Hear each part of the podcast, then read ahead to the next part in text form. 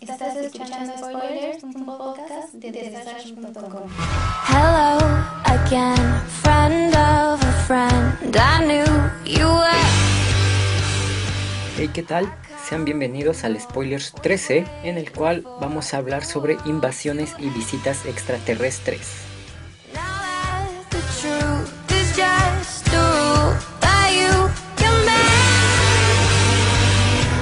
that trick the past again.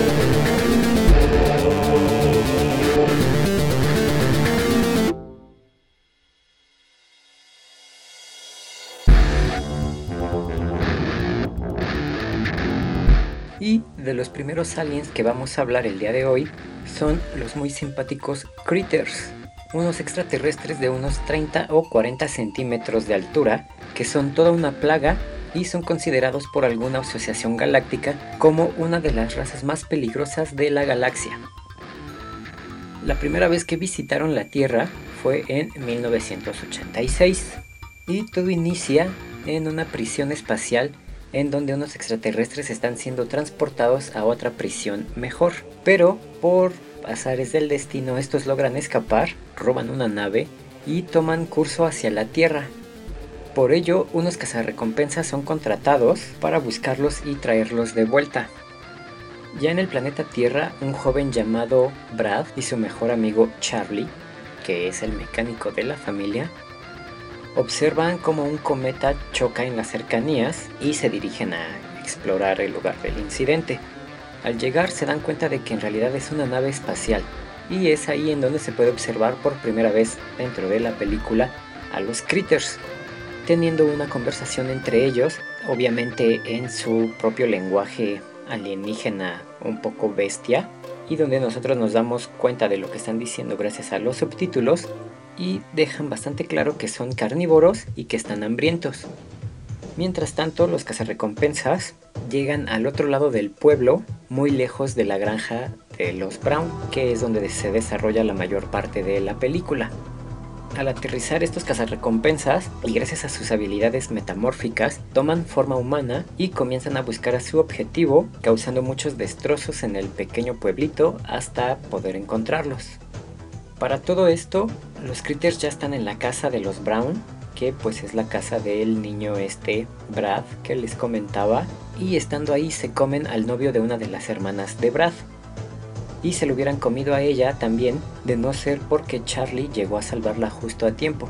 Al ver el peligro que representan los critters, Brad sale en busca de ayuda, encontrando muy casualmente a los cazarrecompensas, en donde les cuenta lo sucedido y los dirige a su casa.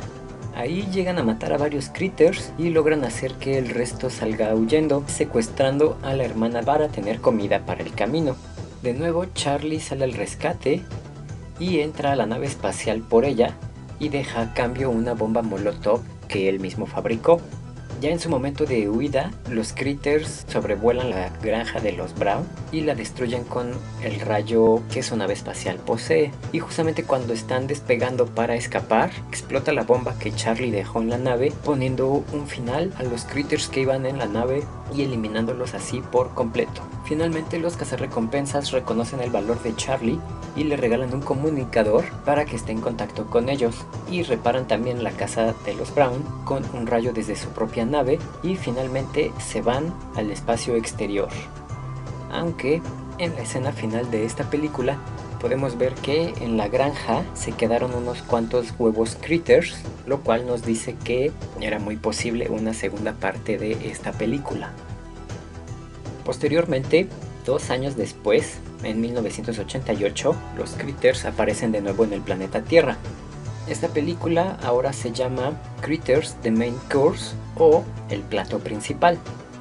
En esa película se cuenta la historia de que Brad regresa de nuevo al pueblo, al pueblo en el que vivía anteriormente, y justamente en ese momento los huevos que se habían quedado en el granero de su granja eclosionan para liberar de nuevo a la amenaza Critter, solo que esta vez el peligro no se queda en su granja, sino que se esparce durante todo el pueblo y culpan a Brad y a Charlie de este suceso, ya que los integrantes de este pueblo se justifican diciendo que el primer ataque fue en su casa y que justamente cuando Brad regresa al pueblo regresan los critters, entonces le echan la culpa de que él los trajo.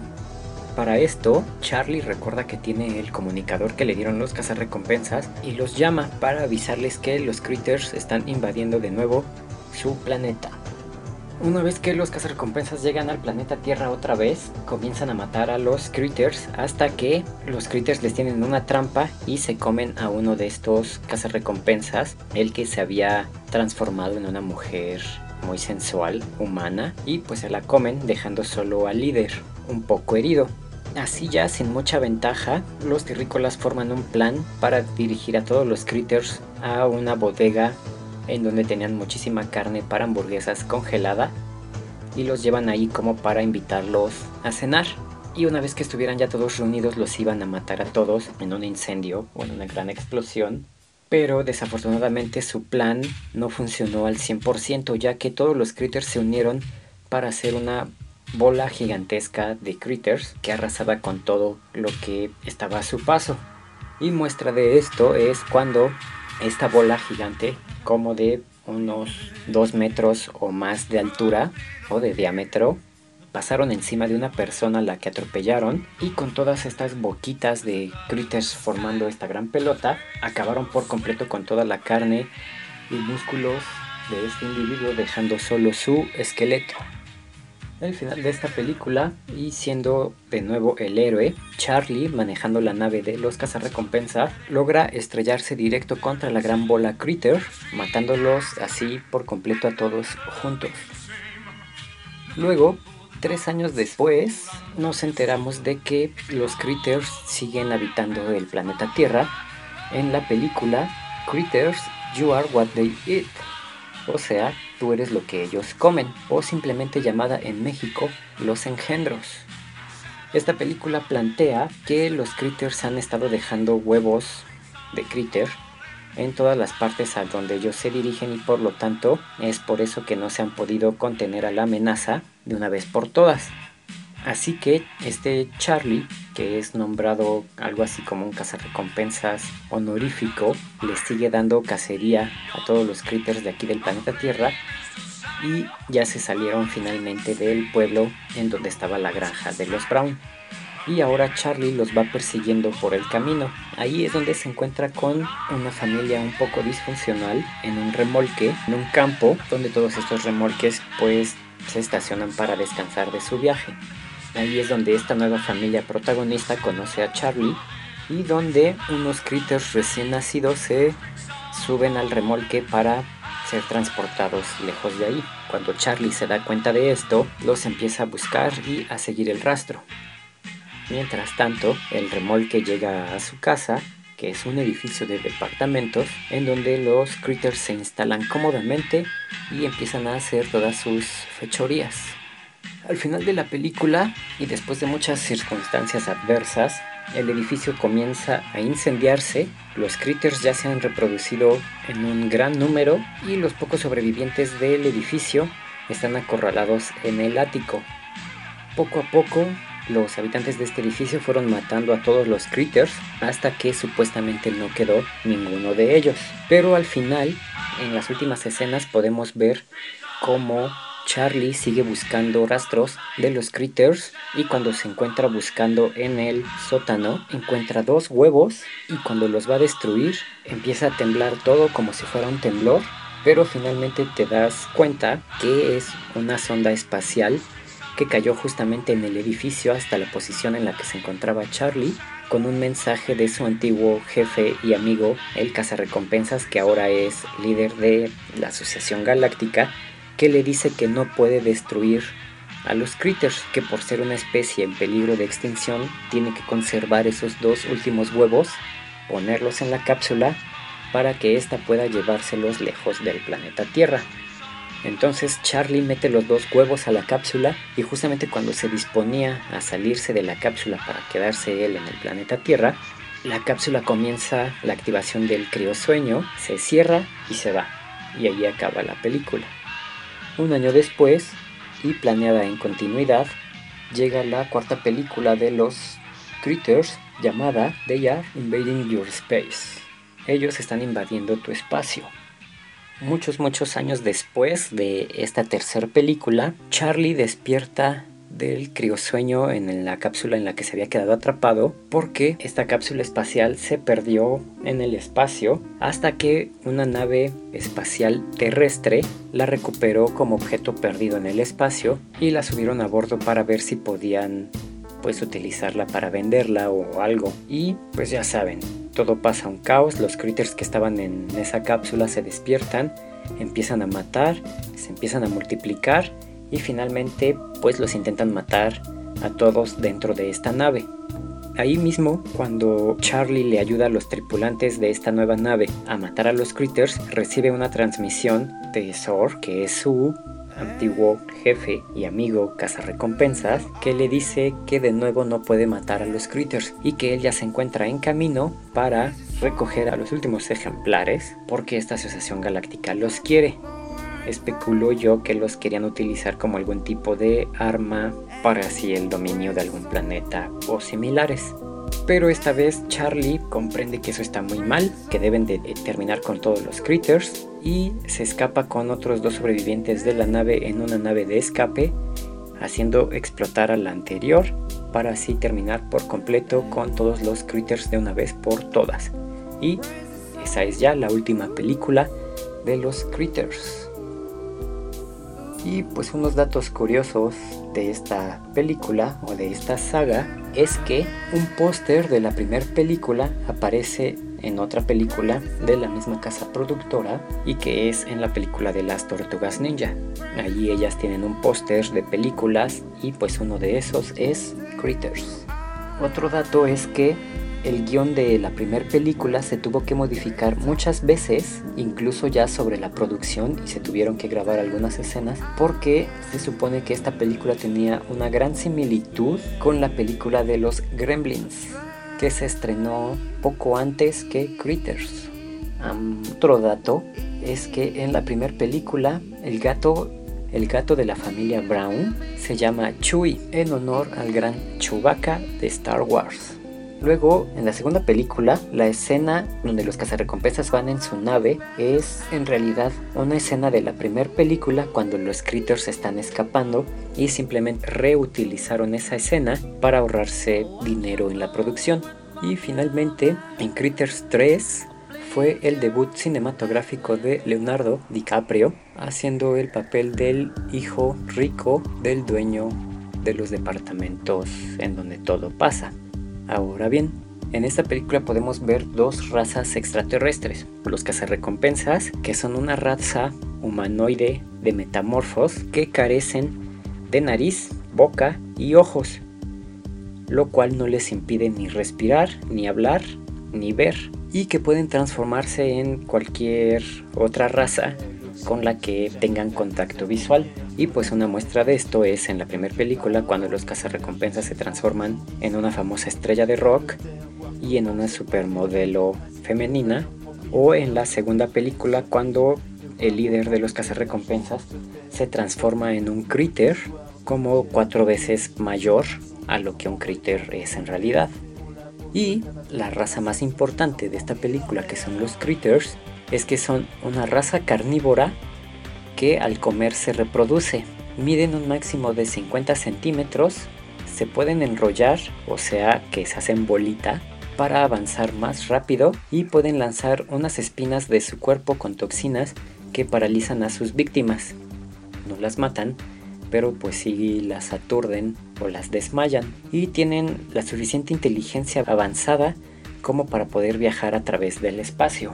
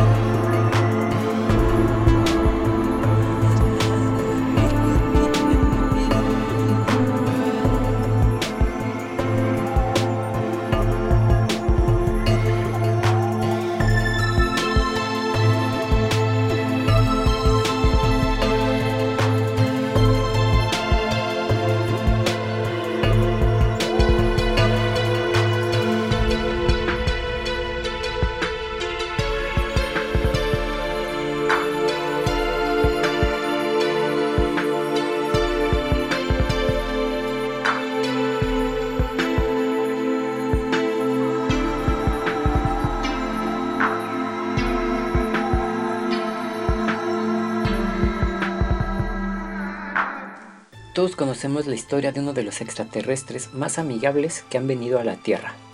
Es del año 1982 y cuenta la historia de dos personajes principales, Elliot y ET, quienes se hacen amigos. ET es abandonado por su familia luego de que el gobierno se enterara de su visita y saliera a capturarlos al bosque. Al ser abandonado en este lugar, ET va a los suburbios y se esconde en la casa de Elliot un niño que sufre en su casa por el divorcio de su madre y el trato de su hermano mayor, el cual lo utiliza como una especie de esclavo o algo así. Al descubrirlo, Elliot atrae a E.T. a su casa con un rastro de dulces Pieces, que son unos dulces así como los crackops que comemos aquí.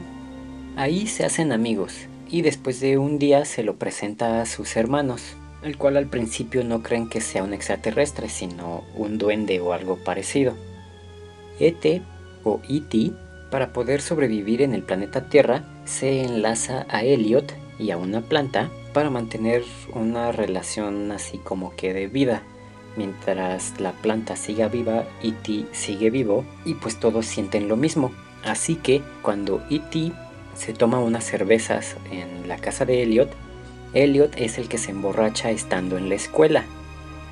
Durante su estancia aquí en el planeta Tierra y en la casa de Elliot, E.T. aprende a hablar inglés y arma un teléfono intergaláctico con juguetes y otras cosas que se encontró en la casa.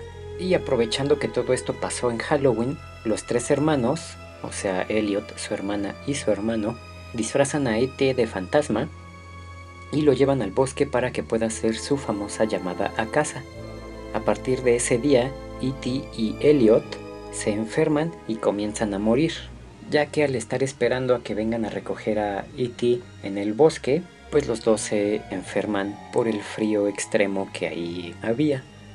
Entonces, en ese momento, el gobierno los encuentra y los quiere estudiar, pero en cuanto pueden se escapan y llevan a E.T. de nuevo al bosque, en donde su familia ya está esperando a este pequeño extraterrestre. Para esto, Elliot y su hermano y sus amigos escapan de los agentes del gobierno en bicicletas y gracias a algunos trucos de E.T. En el bosque la nave ya está esperando al pequeño alien y se puede ver a sus padres que salen a recibirlo.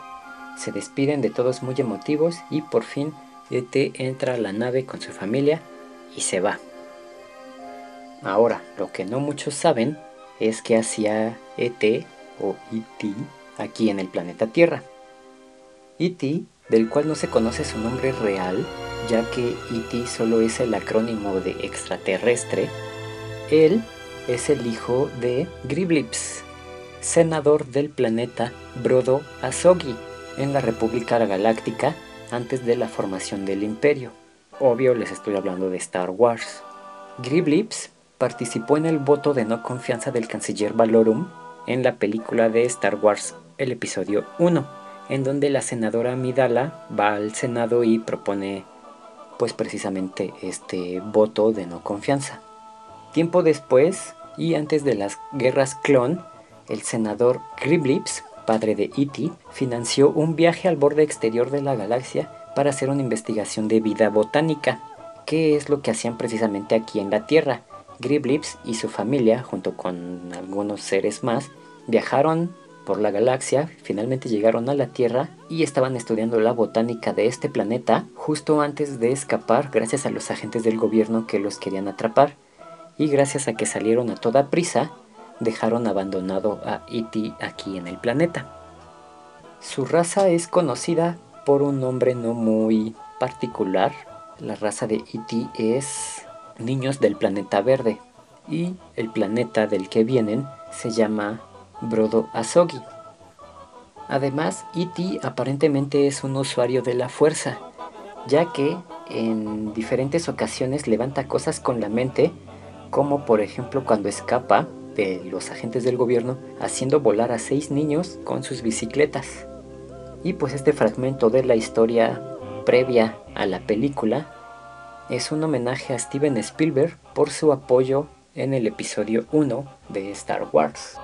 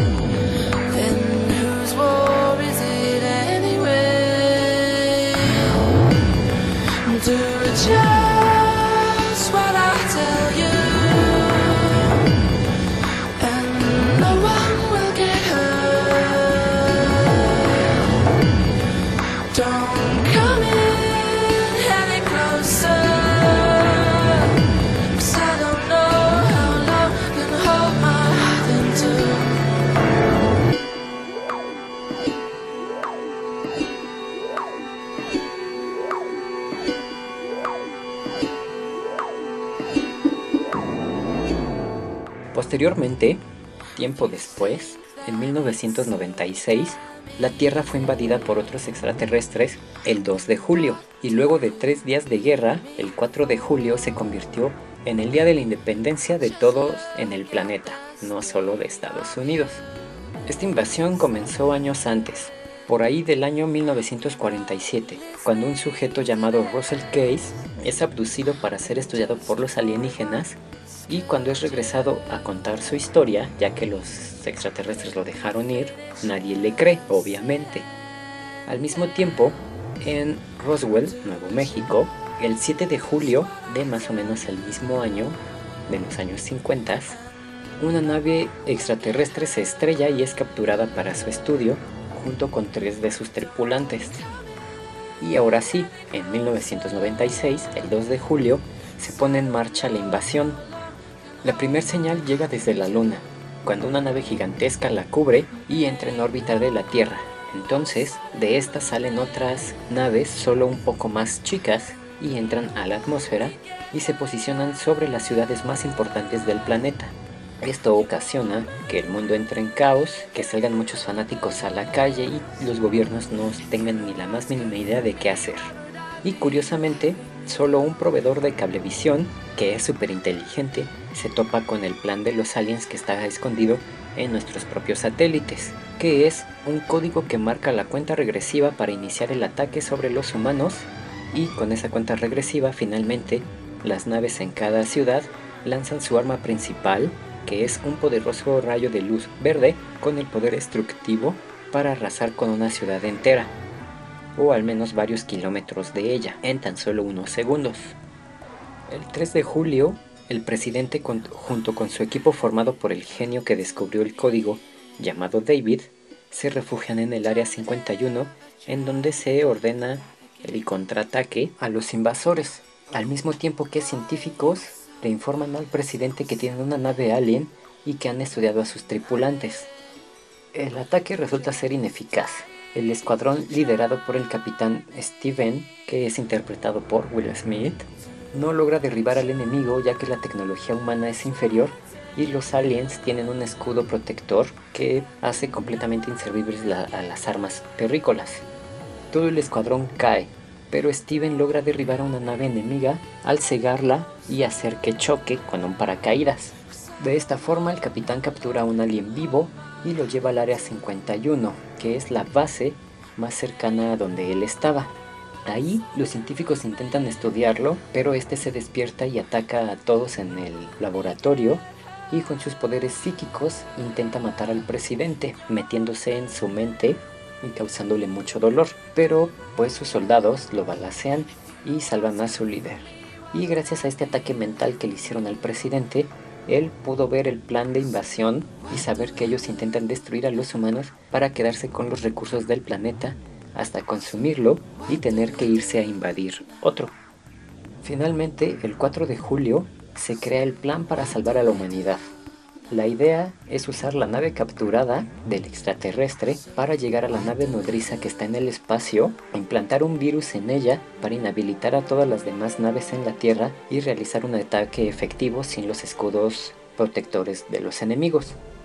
Este plan es llevado a cabo por el genio David y la nave es piloteada por el capitán Steven. Todo resulta bien y gracias al sacrificio del recién reclutado Russell Case, que es el que había sido secuestrado por los aliens 40 años antes, él se estrella con su jet en el cañón interior de la nave causando la completa destrucción de la nave. De esta forma los humanos se dan cuenta de cómo destruir al enemigo y finalmente David y Steven destruyen la nave nodriza con una bomba atómica en el espacio y logran regresar a salvo a la Tierra, logrando la independencia de los aliens que querían conquistar a la humanidad el 4 de julio. Y por si no les quedó claro, esta película es El Día de la Independencia.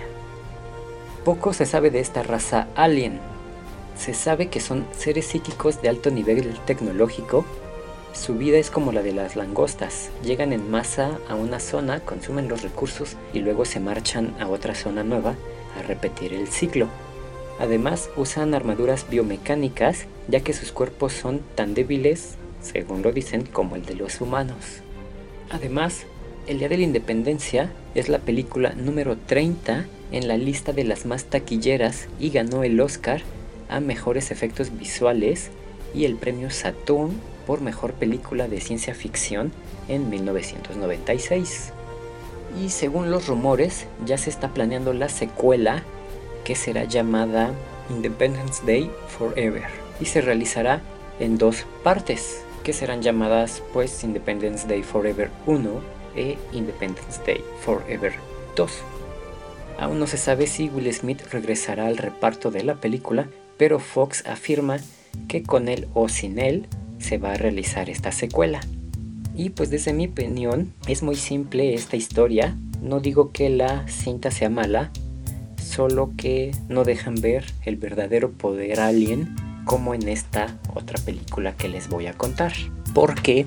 Pues cómo es posible que sean una raza con demasiada tecnología extraterrestre que se dedica a invadir mundos y que llevan miles de años haciéndolo y que vengan con los humanos y con un plan tan chafa que es como meterles un virus de computadora y que ya con eso les ganemos, pues o sea, por favor.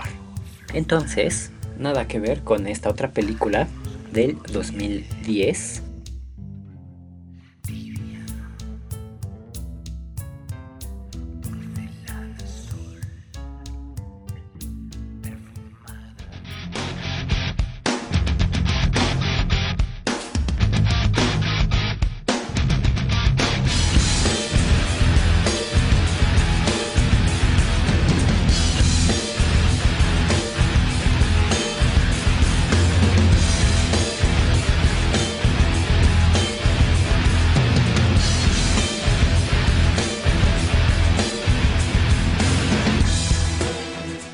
Skyline es una película de ciencia ficción sobre una invasión alien que se produjo a partir de un mensaje enviado al espacio por la NASA el 28 de agosto del 2009. La invasión comienza a las 4 de la mañana, cuando unas extrañas luces azules comienzan a caer del cielo, hipnotizando y atrayendo a cualquiera que se les queda viendo. La historia es sobre unos amigos que se reúnen para celebrar algo muy especial, y es en esa celebración donde el ataque comienza. Bueno, esta historia es contada tipo la película Coverfield Monstruo o tipo La Bruja de Blair, donde se cuenta solo la historia particular de un grupo de amigos. Todo ocurre en su departamento mientras el grupo intenta escapar de la invasión. En esta cinta sí logramos ver la superioridad alien sobre los humanos, ya que cualquier ataque contra los invasores es ineficiente e incluso cuando destruyen una de las naves gigantes que están aterrizando al planeta con una bomba atómica, pues esta al principio sí se cae en pedazos y explota y se derrumba. Pero minutos después, la nave comienza a autorrepararse por sí sola hasta finalmente estar 100% operativa. Además, para esta invasión, los extraterrestres cuentan con unos aliens gigantes que destrozan a todas las tropas de los humanos. Esta raza de extraterrestres son unos aliens que son una combinación biotecnológica que requieren los cerebros humanos para usarlos como procesadores para sus armaduras. Y cuando los matan, lo único que necesitan hacer es insertarse otro cerebro en la armadura para que vuelvan a ser completamente funcionales. Y los hay de tres tipos. Los extraterrestres con tentáculos del tamaño de un carro que son como sus guerreros terrestres. Hay unos muy similares pero que son voladores y la raza de los aliens gigantes que vendrían siendo como sus tanques o sus armas más letales de asalto de unos 10 pisos de altura. Y toda esta película iba muy bien, demostrando toda la tecnología extraterrestre y lo insignificante de los humanos, hasta la escena final, en la que le sacan el cerebro al protagonista para insertárselo a uno de estos extraterrestres que les comento. Y qué casualidad que con este todo sale mal porque al alien al que le insertan este cerebro, pues no funciona bien, el cerebro sigue teniendo sus propios recuerdos, por lo tanto, ahora es considerado que este extraterrestre es un humano con habilidades ya superiores para enfrentarse a esta invasión extraterrestre y todo por defender a su novia que estaba a punto de ser eliminada por otros aliens. Era una muy buena película de ciencia ficción y terminó por ser una película de fantasía en sus últimos tres minutos. Pero bueno, si le quitan esa última escena, la película está muy buena.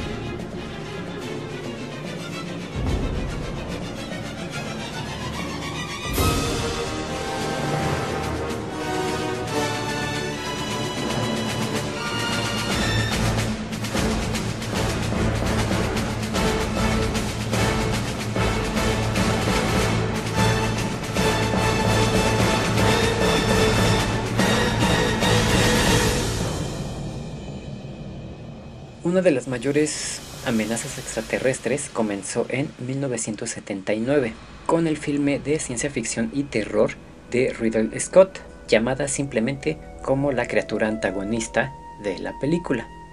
Por desgracia, La idea central con la que inicia la primer película no es nada original, porque como ya les contaba en el spoilers anterior de vampiros, todo comienza con el concepto de la película El planeta de los vampiros de 1965, o sea, 14 años antes.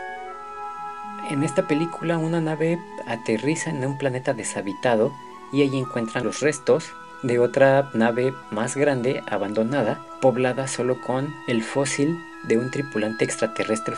Y luego de este descubrimiento, los tripulantes de la primera nave que llegan empiezan a ser eliminados por algún extraño ser. Y pues bueno, con todas estas pistas, ya deben de saber de qué película les estoy hablando. Y pues obvio es la película Alien. Se supone que todo inicia en un futuro muy lejano, pero en el pasado.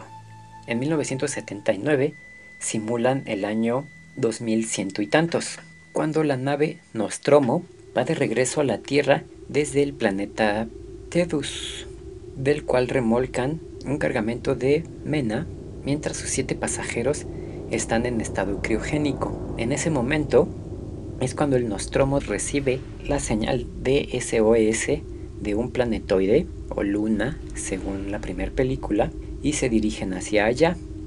Ahora ya sabemos que esa señal es una alerta para evitar que naves llegaran a esta luna y que fue enviada en la precuela llamada Prometheus. Y como son tan famosas estas películas y supongo yo que todos conocemos la historia, solo se las resumiré a grandes rasgos.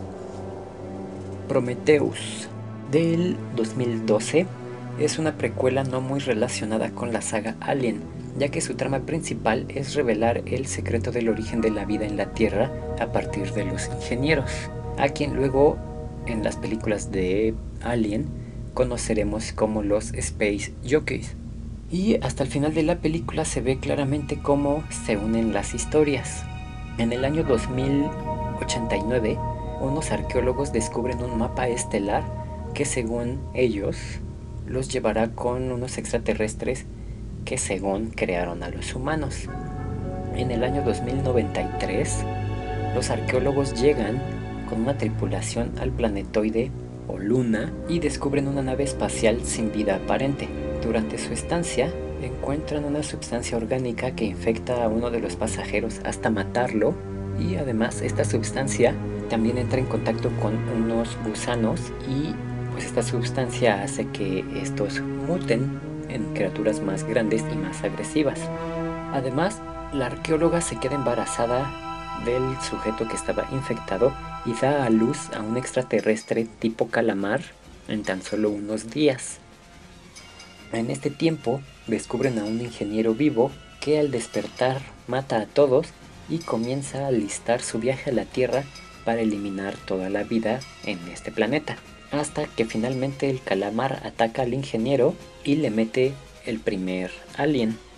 La única sobreviviente deja la señal de alerta y se marcha de la luna, solamente acompañada por un androide que se vuelve muy recurrente en estas películas de aliens. Y en la última escena podemos ver cómo el ingeniero termina de incubar al primer alien, que todavía no tiene su apariencia final, pero que tiene muchísimos de los rasgos que tendrán futuramente los aliens en el pasado. Luego, el octavo pasajero, que es la primera película de Alien, la nave del Nostromo recibe la señal de alerta que interpreta como un SOS, despertando a la tripulación de su sueño criogénico. Al llegar, descubren la nave con el ingeniero fosilizado y en otra cámara encuentran una serie de huevos que puso, supongo, el alien que nació en la película de Prometheus, suponiendo que creciera en la primer película como la reina o como un adulto fértil que es un macho que puede sustituir a la reina a falta de una hembra. Ya hablaremos de esto un poquito más adelante, pero bueno. Del huevo sale una brasa caras que le mete un parásito a uno de los tripulantes y del cual tiempo después sale un quebrantapechos, el cual finalmente crece como un adulto y precisamente se convierte en el octavo pasajero de la nave del Nostromo y los mata a todos, menos típico a la protagonista y heroína llamada Ripley, la suboficial de la nave quien finalmente pudo expulsar al alien al espacio antes de ser asesinada como el resto de su tripulación. Posteriormente, en la segunda película de Alien llamada El Regreso, Ripley es la única sobreviviente del Nostromo y es rescatada 57 años después de su batalla con el alien. Es reanimada del hipersueño por una nave de la corporación Wayland Yutani. Ahí le informan que se dirigen al planetoide Alien, al cual ahora llaman planetoide LV-426, y que tienen una colonia humana terraforme ahí. Ripley les informa sobre el alien, pero pues nadie cree su historia y días después algunos oficiales le informan a ella que han perdido el contacto con la colonia y que si los acompaña como asesora, la restaurarán en su cargo de teniente. Días después, cuando llegan a la colonia, a los únicos seres vivos que encuentran son dos abrazacaras y, y comienzan a estudiarlos. Ahí se dan cuenta que varios aliens andan sueltos y se atrincheran para enfrentarlos. En la batalla, como siempre, mueren todos y Ripley queda viva y encuentra a una niña sobreviviente. Juntas destruyen a todos los huevos alien y programan la autodestrucción de la base para acabar por completo con los aliens. Pero entonces la reina las encuentra y las persigue. Y cuando escapan a su nave se dan cuenta de que la reina la siguió hasta allá, abordó la nave y para ponerse al tú por tú con la reina, Ripley se mete en uno de esos robots gigantes de carga y comienzan a pelear.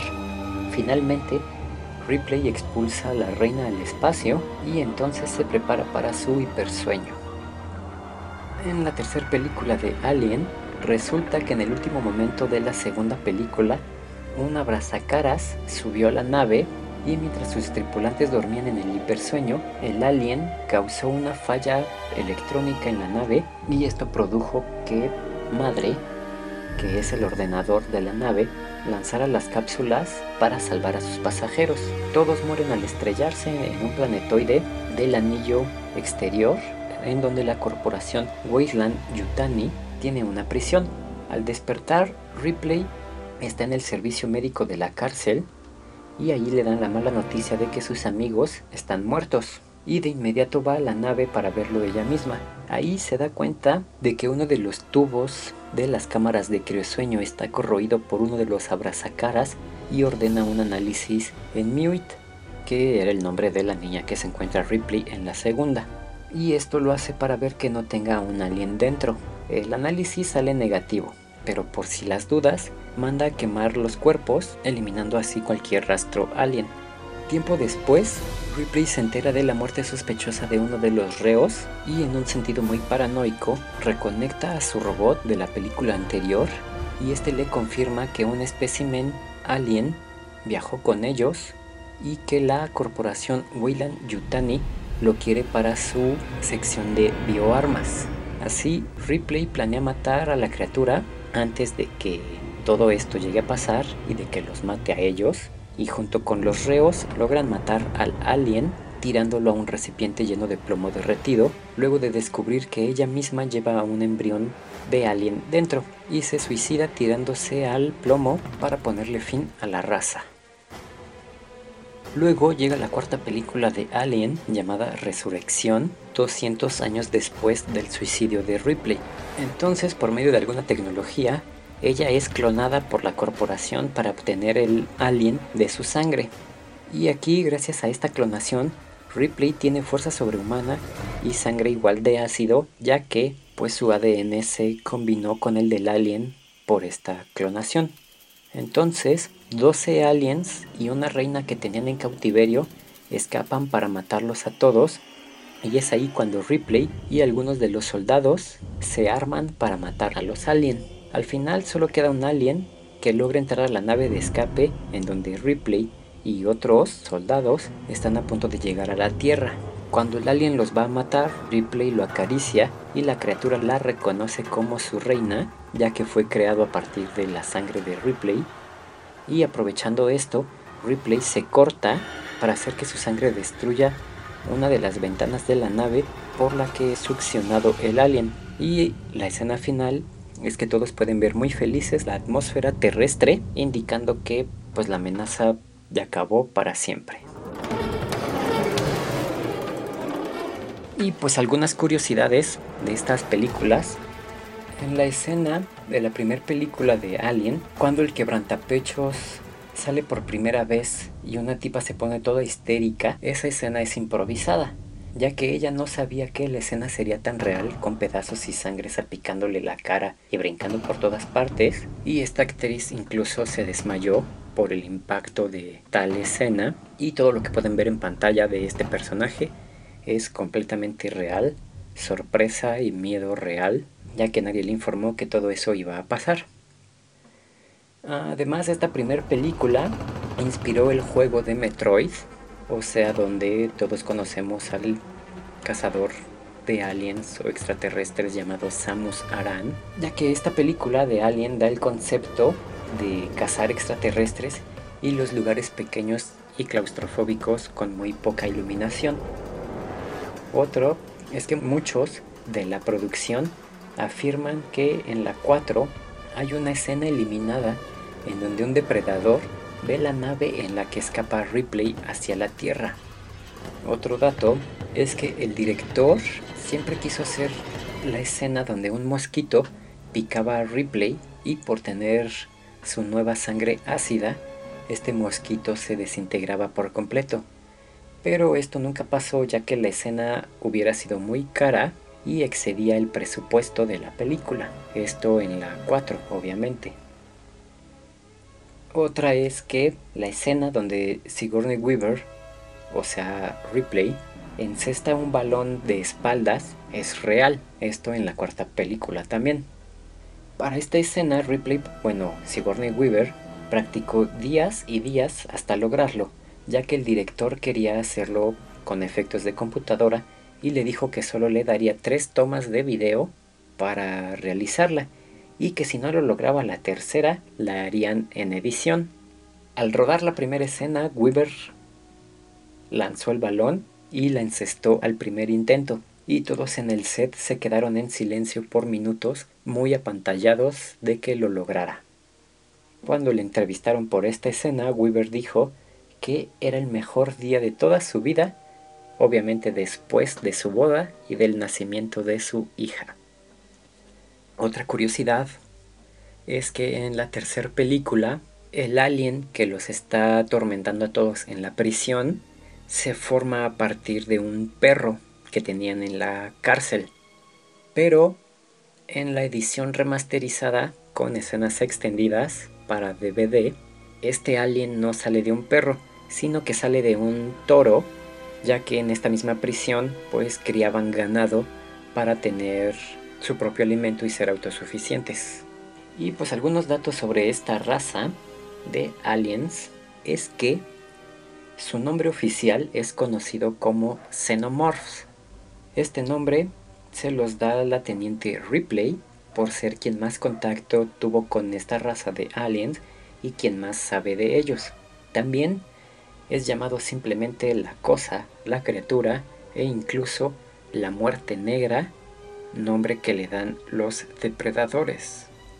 Su origen de los xenomorphs se medio plantea en la precuela de Prometheus, en donde se ve como una criatura nace de uno de los ingenieros o space jockeys, creando a un híbrido xenomorph llamado proto-alien o diácono, aunque las teorías dicen que simplemente es otra variedad, ya que el xenomorph de alien ya se conocía desde la antigüedad en la Tierra, siendo traídos por los depredadores. Se dice que su presencia en otros planetas se debe a los depredadores, ya que los xenomorphs no poseen tecnología para viajar entre planetas. Eso o que alguien llegó a su planeta, se infectó y se llevó a un embrión alien en su nave sin saberlo y pues ya de esta forma el alien llegó a otro planeta y pues ahí empezó a matar y a reproducirse. Otra teoría es que los ingenieros solo los encontraron y los criaban para venderlos a razas avanzadas como a los depredadores. Su dieta de los xenomorphs es a base de carne de cualquier animal y gracias a su digestión con ácido, si no encuentran carne pueden recurrir a comer vegetales, piedras o incluso metal. Y cuando todo esto ya en condiciones extremas falta, pueden recurrir al canibalismo y comerse unos a otros. Poseen un gran instinto animal, gran y poderosa fuerza física y agilidad, y la capacidad de adherirse a las superficies y caminar por paredes y techos. Y su defensa final es su sangre ácida, capaz de corroerlo todo, excepto a ellos mismos. Un xenomorph normal vive unos 120 años. La reina vive unos 500 años o más. El abrazacaras, que pues es este alien que sale del huevo y que se te abraza precisamente a la cara hasta que te mete el embrión, solo vive unas cuantas horas entre la eclosión del huevo y la inyección del parásito. Y el ciclo de su vida va así. Primero es el huevo. Está hecho de un material orgánico. Tiene dos pares de labios que expulsan al abrazacaras al detectar formas de vidas cercanas. Luego, el abrazacaras es parecido a una mano o una araña con ocho patas con múltiples articulaciones para poder sujetar fuertemente a su presa, además de una larga cola para sujetarse fuertemente. ¿Y quién es quien mete el parásito en el huésped? Comúnmente en las películas pues es un humano. Luego viene el quebrantapechos. Tiene el aspecto de un adulto, pero inmaduro, sin pies o brazos y de color amarillo pálido como una serpiente. Luego de un periodo dentro del anfitrión, el quebrantapechos sale por el pecho, obviamente, matando así al anfitrión en donde se estaba creando, y del cual obtiene su futura forma cuando se hace adulto. Luego, el alien adulto es de color negro con una cabeza alargada y lisa, y conforme madura se va haciendo acanalada, o sea, hace como si tuviera arrugas en la cara, bueno, en la cabeza. Tiene dos mandíbulas, la normal y una retráctil, que puede alargarse unos 20 centímetros y que también la utilizan como un arma. Su aspecto varía según el anfitrión, incluso heredan una de las características de ellos, como lo vimos en la tercera película, cuando les recuerdo que en la versión extendida de la 3 el alien sale de un toro y pues este alien es de gran tamaño y con mayor fuerza. Además, esta raza de los alien adultos son asexuales, miden 2 metros 30 promedio y ya con la cola miden unos 4 metros y pesan unos 120 kilos. Luego sigue el alien pretoriano, son iguales a los alien adultos, pero más grandes y robustos, y sustituyen a la reina si ella muere o simplemente si expanden su territorio para formar una colonia nueva. Y finalmente tenemos a la reina, que es quien pone los huevos, es gigante, con una cabeza más extendida como con una cresta y tiene dos pares de brazos. Además, hay muchos crossovers donde aparecen aliens, pero el único mencionable por hoy es Freezer de Dragon Ball Z, en donde una de sus transformaciones se parece mucho a un alien con la cabeza alargada, de la cual le salen cuernos y pues mantiene la misma postura que un alien cuando está parado en dos patas. Y como comentario final tenemos que Gracias a esta saga de la película de Alien, Sigourney Weaver se hizo un personaje experto en criaturas extraterrestres, es por eso que obtuvo su papel en la película de Avatar como una científica apasionada por la vida de la luna de Pandora y gran amante de los Navi, esta raza de extraterrestres que viven en esta luna.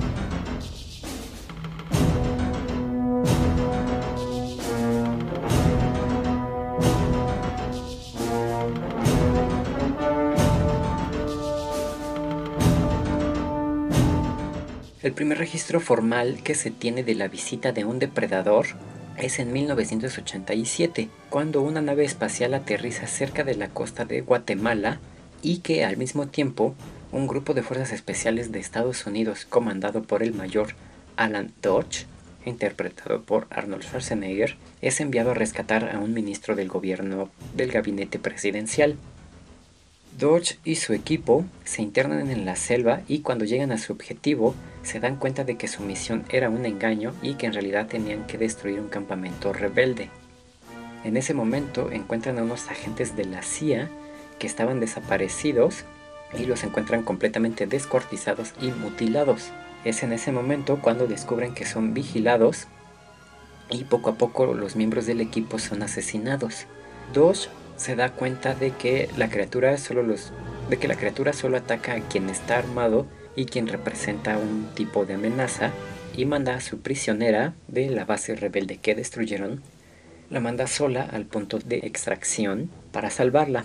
Y por un afortunado accidente, Dodge descubre que el lodo le da un camuflaje natural que lo hace invisible para la criatura. Al final, la criatura reconoce el valor de Dodge y se enfrentan en un duelo cuerpo a cuerpo y el extraterrestre se despoja de sus armas tecnológicas. Pero aún así la criatura acorrala al humano y este logra activar una de las trampas que había preparado en el bosque, en la selva, y, deja, y logra dejar gravemente herido al extraterrestre. Este, como último recurso, activa una bomba que destruye kilómetros a la redonda justo después de que Dodge escape. Aquí supongo que el mayor Alan Dodge hace un reporte sobre su misión en donde menciona al depredador porque para la secuela en 1990 el gobierno de Estados Unidos ya tiene conocimientos sobre el extraterrestre. En esta ocasión, este depredador llega a Los Ángeles. Al mismo tiempo, la ciudad está sufriendo la violencia de dos bandas que luchan por el territorio. Entonces, empiezan a cometerse asesinatos muy extraños que parecen ser rituales vudú atribuidos a estas bandas. Ya en su investigación, un oficial de policía descubre que el asesino no es de este mundo. Entonces, el oficial es conducido con unos federales que le platican los sucesos ocurridos en la primera película y que quieren atrapar al depredador. El plan de capturarlo falla y se inicia una persecución nueva en, donde el policía llega hasta la nave del depredador, donde consigue matarlo. Ahí dentro de la nave, este policía puede ver que el depredador tenía muchos cráneos como trofeo e incluso tenía un cráneo alien. Es en ese momento cuando otros depredadores salen y reconociendo la destreza del humano le dan un arma vieja, dejando ver que no es la primera vez que vienen a la Tierra y pues ya, lo dejan marcharse para ellos irse otra vez al espacio. Posteriormente salió el crossover llamado Alien contra Depredador en el 2004, que une los mundos de ambos extraterrestres, en el cual fueron muy cuidadosos de no contradecir las cintas anteriores, anteriores de cada uno de estos extraterrestres diferentes. En esta película se plantea la historia de que los depredadores han criado a los xenomorphs desde hace miles de años y que en algún punto los trajeron al planeta Tierra. También se plantea la teoría de que fueron los depredadores quienes dieron a las antiguas civilizaciones el conocimiento de hacer pirámides y de las ciencias. Pero como usaban a los humanos para criar aliens y estos se les salieron de control, usaron sus bombas de autodestrucción masiva para eliminarlos y de esta forma acabaron con todo registro sobre los depredadores y aliens y terminaron con esas civilizaciones de golpe, todas excepto una que estaba en la Antártida. Esta última pirámide en la Antártida es encontrada en la historia de esta película, en donde los aliens cautivos y depredadores se reúnen para pelear de nuevo. Al final solo queda un depredador y una talentosa humana y se unen para matar a la reina alien y a unos cuantos aliens adultos que quedaban por ahí. Al matarla, salen unos depredadores para recoger el cuerpo de su amigo caído, que murió tras la batalla con la reina, y darle un premio a la humana, que pues es una lanza que al activarla se extiende de sus dos lados sacando unas grandes navajas. Muy tecnológica su arma. Y en la escena final se puede ver un alien salir del cuerpo del depredador mientras están todavía en la atmósfera de la Tierra. Como dato, el lema de esta película iba a ser el siguiente. Su guerra, nuestro mundo. Pero finalmente decidieron usar el lema de gane quien gane, nosotros perdemos. De esa forma, el lema original de esa película quedó libre y fue utilizado en la cinta de Transformers 1. En Alien contra Depredador 2, llamada Requiem, se cuenta la historia del alien que brota del depredador caído. Este mata a todos en la nave, haciendo que se estrelle de nuevo en la Tierra en un bosque cerca de un pueblo.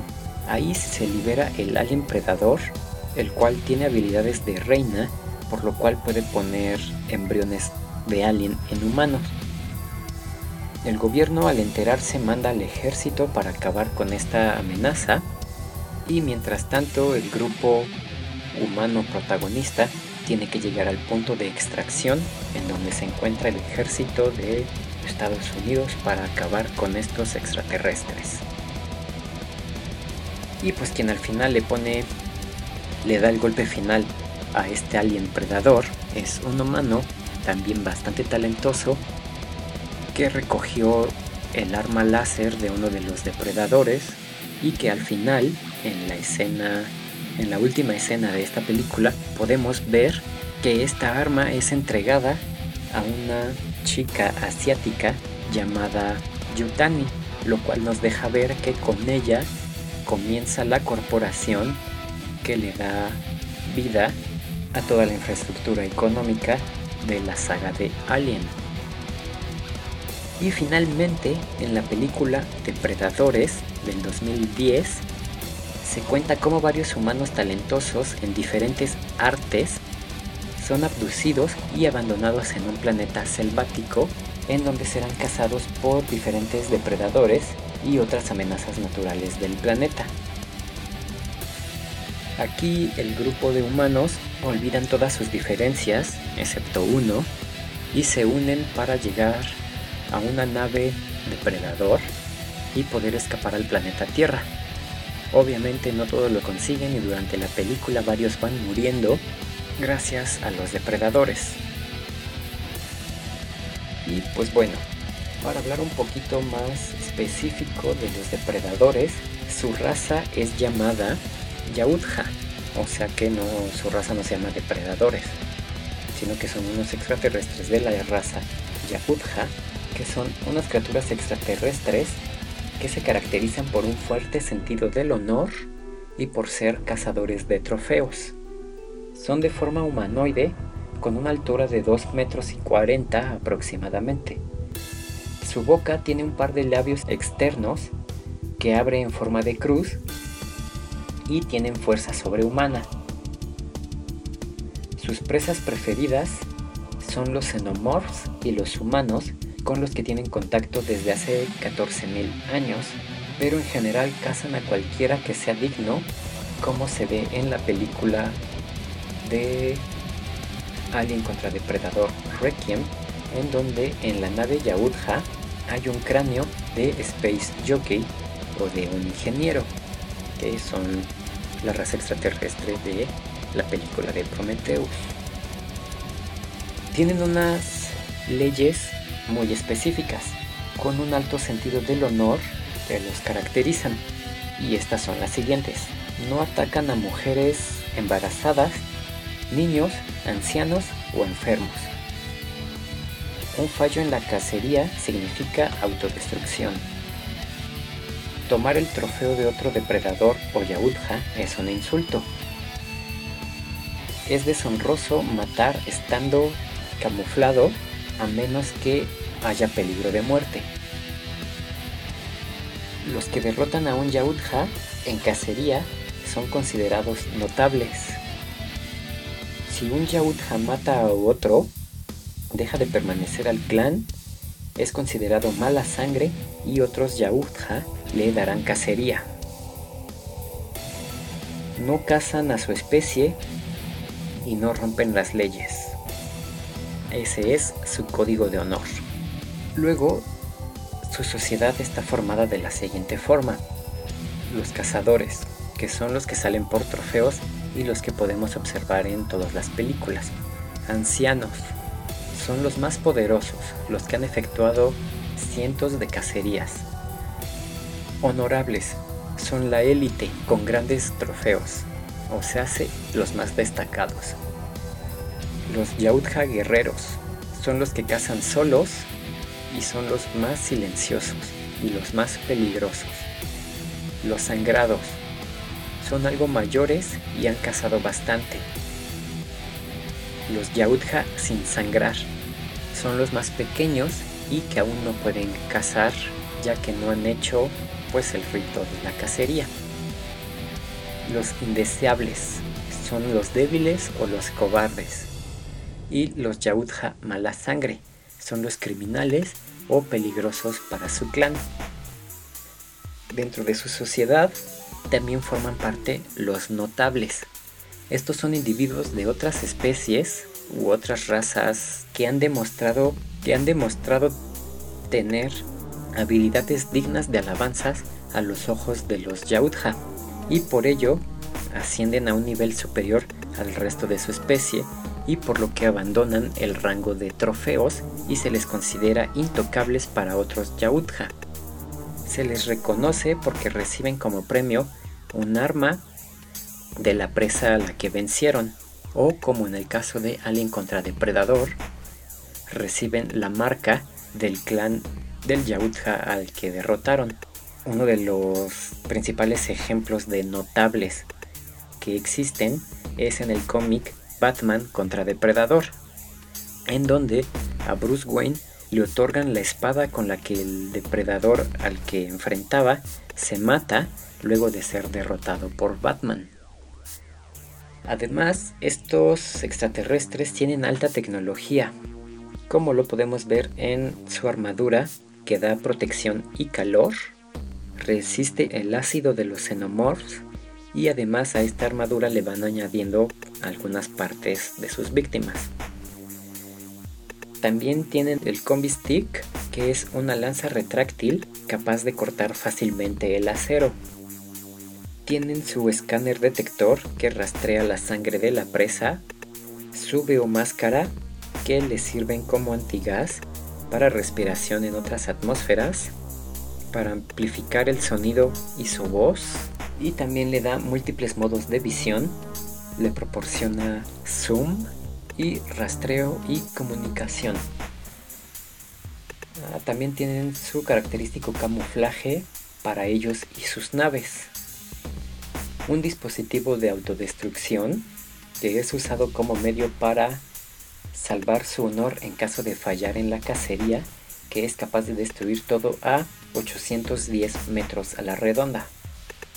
Poseen también la Naginata, que es una vara ceremonial de doble cuchilla.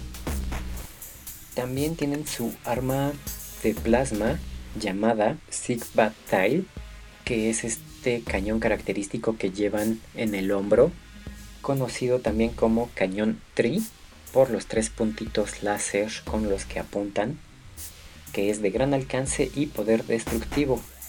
Tienen la pistola de plasma Town Cha, que es una versión más moderna de la pistola de hombro que dispara esferas de energía que electrifican toda una zona.